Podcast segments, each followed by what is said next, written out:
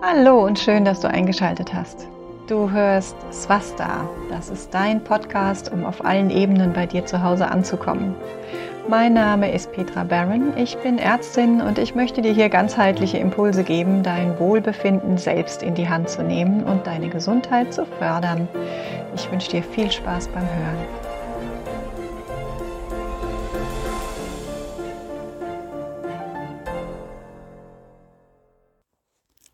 Hi, schön, dass du auch diese Woche wieder dabei bist. Auch diese Woche geht's nochmal um die Erntezeit, wie ich letzte Woche ja auch schon angekündigt habe. Und zwar geht es diesmal auch wieder um eine ganz dunkle Frucht oder eine Beere, ähm, und zwar den Holunder. Der Holunder ist jetzt auch, ähm, selbst hier oben bei uns, da ist ja immer alles ein bisschen später, ist er endgültig reif und ich habe ihn auch schon tatsächlich zu Marmelade verarbeitet, wie sich meine Kinder das gewünscht haben. Die ist bei uns das, was am ehesten ankommt. Ähm, wir machen auch Holunderblütensirup, ähm, aber auch da ähm, geht bei uns am allerbesten das Holunderblütengelee. Das ist auch eine ganz simple Sache, geht ganz rucki zucki und wir essen eben am Wochenende doch ganz gerne. Also ein, ein schönes traditionelles Frühstück mit, mit Brötchen. Ähm, auch wenn das vielleicht vielen ayurvedischen Ernährungstipps widerspricht, ist es doch einfach auch Genuss, sich da gemütlich an den Frühstückstisch zu setzen. Also das heißt auch bei meinen Kindern geht einfach die Marmelade am besten. Und wenn ich die selbst koche, dann habe ich natürlich auch ein Auge drauf, wie viel Zucker da reinkommt. Und da kann man natürlich auch schon wieder einiges einsparen. Ja, also unser Holunder ist schon mühevoll abgezupfelt und zu Holunder Apfelmarmelade verkocht, aber vielleicht hast du ja noch irgendwo am Waldrand oder auch bei dir im Garten Holunder, ähm, den du noch verarbeiten möchtest oder wo du überlegst, was damit zu machen. Oder vielleicht hast du ja auch schon verarbeitet und dann ist es natürlich genauso spannend, wenn du jetzt auch noch weißt, was du dir da alles Gutes tust, wenn du den isst.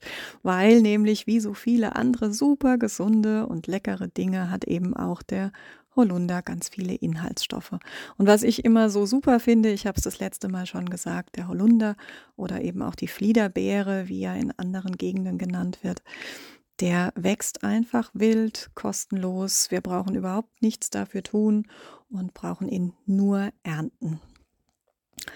Ja, und äh, genau aus dem Grund ist der Holunder natürlich auch schon lange ein wichtiger Bestandteil unserer Ernährung hier in, in Europa, aber nicht nur unserer Nahrung und natürlich auch der Hausapotheke. Also jeder weiß, dass früher der Holundersaft im Winter ein ganz wichtiges Erkältungsmittel war, sondern, und das finde ich auch, kriege ich immer Gänsehaut, finde ich super spannend, er ist ähm, ja auch in unserer Kultur schon sehr lange Teil unserer Sagen- und Mythenwelt.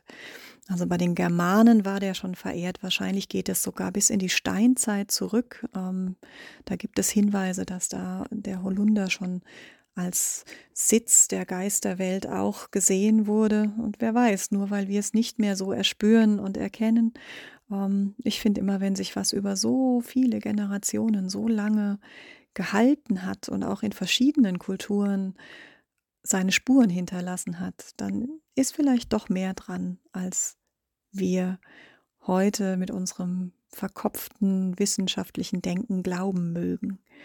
Ja, bei den Germanen war er tatsächlich der Lebens- und der Sippenbaum und auch die Kelten haben ihn als heiligen Baum verehrt. Und auch da ging es um das Leben und um die Unendlichkeit des Lebens. Ich finde das total spannend, weil wir hier natürlich auch wieder aus unserem ähm, katholischen oder christlichen ähm, Gedankengut hinausgehen und in die, in die vorchristliche, in die heidnische Welt hineingehen und wir eigentlich hier auch immer wieder Hinweise haben, dass diese alten Völker, unsere Vorfahren, durchaus auch an Wiedergeburt und ein Leben vor dem Leben und vor allen Dingen eben auch ein Leben nach dem Tod geglaubt haben. Und ähm, das sehen wir tatsächlich ja auch in der Märchenwelt, wo wir das so ein bisschen verharmlost haben. Aber jeder kennt das Märchen der Frau Holle. Da gibt es noch mehr Sagen und ähm, also es gibt da noch, noch viel, viel mehr als dieses Märchen, ähm, was wir alle kennen, in dem die Frau Holle als alte, bettenschüttelnde Frau für den Winter sorgt. Ähm, wichtiger ist hier tatsächlich die Geschichte der Gold- und der Pechmarie, die von Frau Holle belohnt und bestraft werden, weil das zeigt uns eigentlich, also der, die, die tiefere, der tiefere Sinn dieses Märchens ähm, lässt sich wahrscheinlich auf die Zyklen von Tod und Wiedergeburt zurückführen. Also heute in der vedischen Kultur, um mal wieder den Bogen zum Ayurveda zu schlagen, da bezeichnen wir das natürlich als Karma ne? und Wiedergeburt ist dort äh, gang und gäbe. Die Frau Holle galt eben auch schon in diesen alten Kulturen als Hüterin des Eingangs zur Anderswelt und, und das sehen wir eben in dem Märchen auch als Prüferin der Seelen. Und genauso haben wir in verschiedenen Kulturen dann auch das Bild, dass Frau Holle den, den Teich oder die Quelle ähm, bewacht und hütet, in der die Seelen bis zu ihrer Wiedergeburt warten. Und deshalb wurde Frau Holle auch über die Jahrhunderte oder fast schon Jahrtausende verehrt und aufgesucht, wenn es um Fruchtbarkeit ging. Also gerade von ähm, jungen Frauen ähm, gab es viele Rituale, die mit Frau Holle zu tun haben. Und wahrscheinlich ist auch der Busch eben nach dieser Frau Holle benannt. Ähm, und es geht auch noch weiter zurück. Also vermutlich geht es auf die alte äh, ähm, Göttin Hulda oder auch Perchta zurück. Und die wiederum auf die germanische Göttin Frigga, soweit wir das heute wissen. Ich habe dazu auch schon mal ein bisschen was erzählt in einem der Podcasts zu den Rauhnächten. Da könnt ihr ja auch noch mal gucken. Die kommen jetzt ja auch dann irgendwann wieder. Also diese ganze äh, heidnische Kultur, die letztendlich aber eben doch noch irgendwo in uns steckt, weil wir unsere Ahnenreihe ja auch nicht einfach ignorieren können, die sehen wir tatsächlich auch im Holunderbusch. Ja, und das hat sich ja auch bis eigentlich gar nicht vor gar nicht so langer Zeit gehalten. Ja, da hat man ja auch noch den Hut vor dem Holunderbusch gezogen. Das machen wir heute natürlich nicht mehr. Erstens haben wir keinen Hut mehr auf und zweitens glauben die meisten Menschen ja sowas nicht mehr. Aber der Holunder galt lange Jahre als Sitz der guten Haus Hausgeister und hat eigentlich auch auf keinem Hof und vor keinem Haus gefehlt. Diese Schutzgöttin, die Holle oder die Holda, die in ihm leben sollte, die hat über das Wohl der Menschen, Pflanzen und Tiere in dem Haus gewacht und hat auch Gefahr wie Blitz und Donner von den Häusern und Scheunen fernhalten sollen. Und deshalb wurde die natürlich verehrt. Ja, vielleicht lohnt es sich dann auch heute einfach noch da ähm, den Hut zu ziehen, den nicht vorhandenen, oder zumindest wenn wir Blüten oder Beeren ernten, dass wir da einfach mal, mal hinschauen und nochmal uns ganz bewusst vielleicht auch bedanken. Ich finde, das ist überhaupt eine schöne Sache, die wir auch aus den Naturvölkern ähm, so kennen, dass wir uns für die Nahrungsmittel, die uns so frei gegeben werden, auch einfach bedanken. Also vielleicht, wenn du das nächste Mal Holunder erntest, einfach einen kleinen Dank aussprechen. Und auch hier wieder ganz wichtig, ich habe es auch schon gesagt, lass immer ein bisschen was dran. Blüten, natürlich damit es Beeren gibt und jetzt lass auch ein paar Dolden einfach hängen. Auch die Tiere brauchen den Holunder, um über den Herbst und Winter zu kommen. Die Natur ist nicht nur für uns Menschen da, aber ich glaube, das brauche ich dir nicht erzählen. Ja, und der ähm, Holunder galt nicht nur bei uns schon lange als Arzneipflanze oder als heilige Pflanze, sondern auch schon in der Antike. Also zumindest galt er da als universell einsetzbare Arzneipflanze. Also er wurde ganz breit eingesetzt und man hat auch hier schon ähm, Beeren und Blüten verwendet. Die Beeren galten damals vor allen Dingen ähm, als abführend und harntreibend. Und erst später hat man sie dann auch eingesetzt, um Atemwegsinfekte und Fieber zu behandeln, also die typischen Erkältungskrankheiten, gerade im Winter. Und klar, das weiß, glaube ich, jeder, dass da sehr viel Vitamin C auch drin ist und deshalb ähm, alleine schon hier vielen armen Familien früher über den Winter auch geholfen hat und da noch ein bisschen für äh, Vitaminversorgung gesorgt hat. Also er galt lange auch als die Apotheke der armen Leute. Heute wissen wir natürlich ein ganzes Stück mehr. Der Holunder, also was Beeren und Blüten, was die alles enthalten. Also es sind ganz viele gesundheitsfördernde Inhaltsstoffe und deshalb wird er auch heute noch ähm, in der Volks- und Naturheilkunde breit eingesetzt. Und wie gesagt, ähm, heute sehen wir ihn aber eher, ähm, weil er eben auch so lecker ist, ähm, mehr in, in leckeren Genussmitteln, also auch als also den Holunderblütensirup, den man in Cocktails reinmixt oder eben die Marmelade, die ich angesprochen habe. Ähm, da mehr noch als in irgendwelchen Arzneimitteln. Aber das macht's ja, macht ja überhaupt gar nichts, weil deshalb wirkt er ja nicht weniger. Ähm, ja, also genieß ihn einfach weiter und freu dich, dass du neben dem Genuss sogar noch ganz viel tolle Inhaltsstoffe bekommst. Ja, ich habe es schon gesagt, ähm, Blüten und Beeren ähm, setzen wir vor allen Dingen bei Erkältungskrankheiten und bei Fieber ein, also so ein typisches Mittel auch im Winter. Jetzt erzähle ich euch erstmal so ein bisschen was über die Holunderbeeren. Die ernten wir traditionell natürlich, wenn sie blühen, also Mai bis Juni. Ähm, ich habe es vorhin schon angesprochen, ich mache am liebsten diese Marmel dieses, dieses Gelee daraus. Da werden die einfach 24 Stunden in einen Apfel oder Birnensaft ähm, eingelegt und daraus dann ein Gelee zubereitet. Finde ich super lecker und schmeckt vor allen Dingen im Sommer so frisch und, und blumig. Ähm, aber du kannst natürlich auch ähm, Tinkturen daraus machen, ähm, deinen Holunderblütensirup. Du kannst den Pfannkuchen ausbacken. Da gibt es die verschiedensten Möglichkeiten. Die Blüten steigern die Abwehrkräfte und sie wirken entzündungshemmend. Aber wir können sie eben auch jetzt im Winter einsetzen dann. Die lösen nämlich auch den Schleim, wenn wir zum Beispiel Nebenhöhlenentzündungen, Schnupfen oder Bronchitis haben. Und auch die wirken fiebersenkend, weil sie schweißfördernd sind und sind auch harntreibend, also regen die Nieren an. Die Beeren des schwarzen Holunders, die wirken ganz ähnlich. Die sind eben auch entzündungshemmend, immunstärkend und, und das ist vielleicht gerade auch dieses Jahr wieder spannend, sie wirken eben auch antiviral.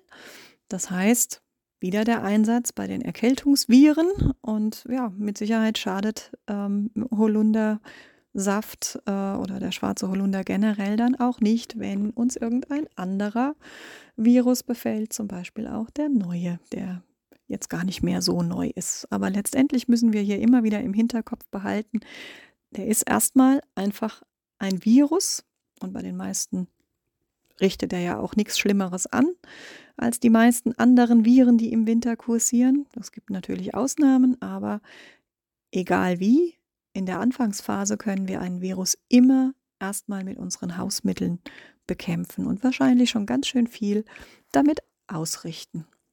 Also Holunder bringt eben Linderung bei Husten, bei Heiserkeit, bei Bronchitis, bei Schnupfen, bei Fieber und bei den Gliederschmerzen. Also ruhig einfach benutzen. Ja, jetzt wissen wir natürlich inzwischen auch, warum das so ist und wundern uns auch gar nicht mehr, dass der so wirksam ist. Der ist nämlich mal wieder eine Vitalstoffbombe. Die Blüten enthalten Flavonoide, sekundäre Pflanzenstoffe, die eine schleimlösende Wirkung haben. Wir haben ätherische Öle da drin, logisch, also man riecht es und man schmeckt es. Das ist ja das, was es so lecker macht. Und diese ätherischen Öle, die regen eben auch die Schleimsekretion an, also machen den flüssiger. Wir haben Gerbstoffe drin, die dann, ähm, ähnlich wie ich es auch bei den Brombeerblättern schon erwähnt habe, zusammenziehend wirken, also gerade wieder auch gereizte Schleimhäute ähm, dann beruhigen. Wir haben Phytosterine da drin, ähm, die die Zellmembranen stabilisieren. Wir haben Schleimstoffe in den Blüten, die dann eben selbst auch schon wieder die Schleimhäute schützen und Reize abmildern. Und die Beeren, haben wir schon gesagt, sind besonders reich an Vitamin C, haben aber auch Vitamine aus der B-Vitamingruppe, einschließlich der Folsäure. Und wir haben auch natürlich hier wieder Mineralstoffe wie Kalium, Calcium, Phosphor. Und wie gesagt, wenn was so dunkel ist, dann haben wir auch wieder jede Menge sekundäre Pflanzenstoffe drin, von denen wir noch gar nicht alle erforscht haben. Jetzt gibt es natürlich was, wo man ein bisschen aufpassen muss. Die Beeren sollte man nicht roh essen, also schon gar nicht, wenn sie unreif sind. Da enthalten sie nämlich Sambunicrin Und das ist schwach giftig. Also man wird sich da jetzt nicht umbringen damit, aber eine, wenn man zu viel davon isst, dann kann das zu Übelkeit führen und, wie ich ähm, leider lernen durfte, auch recht schnell zu Erbrechen und Durchfall. Also ich habe ähm, mich damals mit den Inhaltsstoffen noch nicht so auseinandergesetzt, als die Kinder klein waren und meine damals gerade mal so zwei wird sie gewesen sein, vielleicht dreijährige Tochter, die hat äh, schön die rohen Beeren aus dem Eimer schon mal genascht, während während ich oben geerntet habe. Und ich dachte, naja gut, wenn es ihr schmeckt, wird es schon nicht so schlimm sein. So lecker sind die ja nicht. Viel kann sie bestimmt nicht essen. Und wenn es ihr schlecht wird, hört sie sowieso auf. Naja, sie war putzmunter, ist im Garten rumgehüpft bis wir wieder nach drinnen kamen. Und dann hat sie sich einmal, natürlich nicht auf den Fliesenboden, sondern einmal im Schwall über unsere weiße äh, Couch erbrochen. Ähm, ja, die konnte man danach im Prinzip wegschmeißen. Ich hatte das Glück, ich konnte neue Bezüge kaufen und habe die dann gleich mal von weiß auf schwarz geändert, falls es wieder passieren sollte. Ist ja sowieso ziemlich dämlich, mit kleinen Kindern und einem Hund eine weiße Couch anzuschaffen. Aber gut, hat mir immer gefallen, bis er dann lila war. Glücklicherweise hat es keinen Durchfall oder keine bleibenden Schäden oder sonst was gegeben. Sie hat einfach einmal gekotzt und ist dann fleißig weiter gehüpft. Ja, Holunder finden wir ähm, wirklich fast überall. Ähm, der wächst fast wie ein Unkraut, aber da sieht man mal wieder, dass man dieses Wort einfach nicht sinnvoll verwenden kann. Ähm, nur weil er uns an manchen Stellen nicht passt, ist er natürlich alles andere als ein Unkraut. Der ist auch ursprünglich beheimatet bei uns hier in Mitteleuropa, ähm, aber inzwischen findet man den wirklich über den ganzen Kontinent verteilt, von Kleinasien bis Sibirien und bis hin zum Kaukasus. Du weißt wahrscheinlich, wo du bei dir den Holunder findest. Typisch ist es eben am Feldrand, Waldrand, an Hausmauern, vor allen Dingen eben von alten Höfen.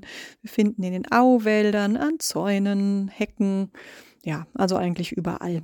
Und auch ich finde, der sollte heute an keinem Haus fehlen. Alleine schon, weil er eben so problemlos dir die Arzneimittel ins Haus liefert. Wie gesagt, denk dran, wenn du erntest, lass immer ein bisschen was dran. Niemals alles abernten draußen in der Natur. Wir sind ja nicht alleine. Die Wildtiere brauchen auch ihren Teil.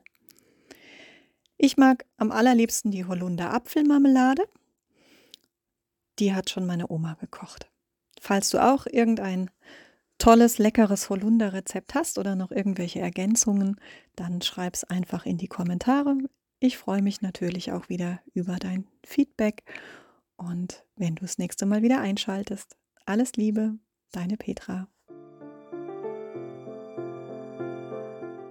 Ja, schön, dass du bis hierher dran geblieben bist. Ich hoffe, ich konnte dich ein Stück weit inspirieren und würde mich freuen, wenn du mir ein Feedback oder ein Abo hinterlässt, falls es dir gefallen hat. Wenn du tiefer in die Gesundheitsthemen einsteigen magst, dann melde dich gern bei mir oder schau einfach auf meiner Seite vorbei. Das ist www.drpetrabaron.de. Alles ein Wort, Doktor einfach nur DR und Baron ist wieder Baron mit Doppel-R in der Mitte.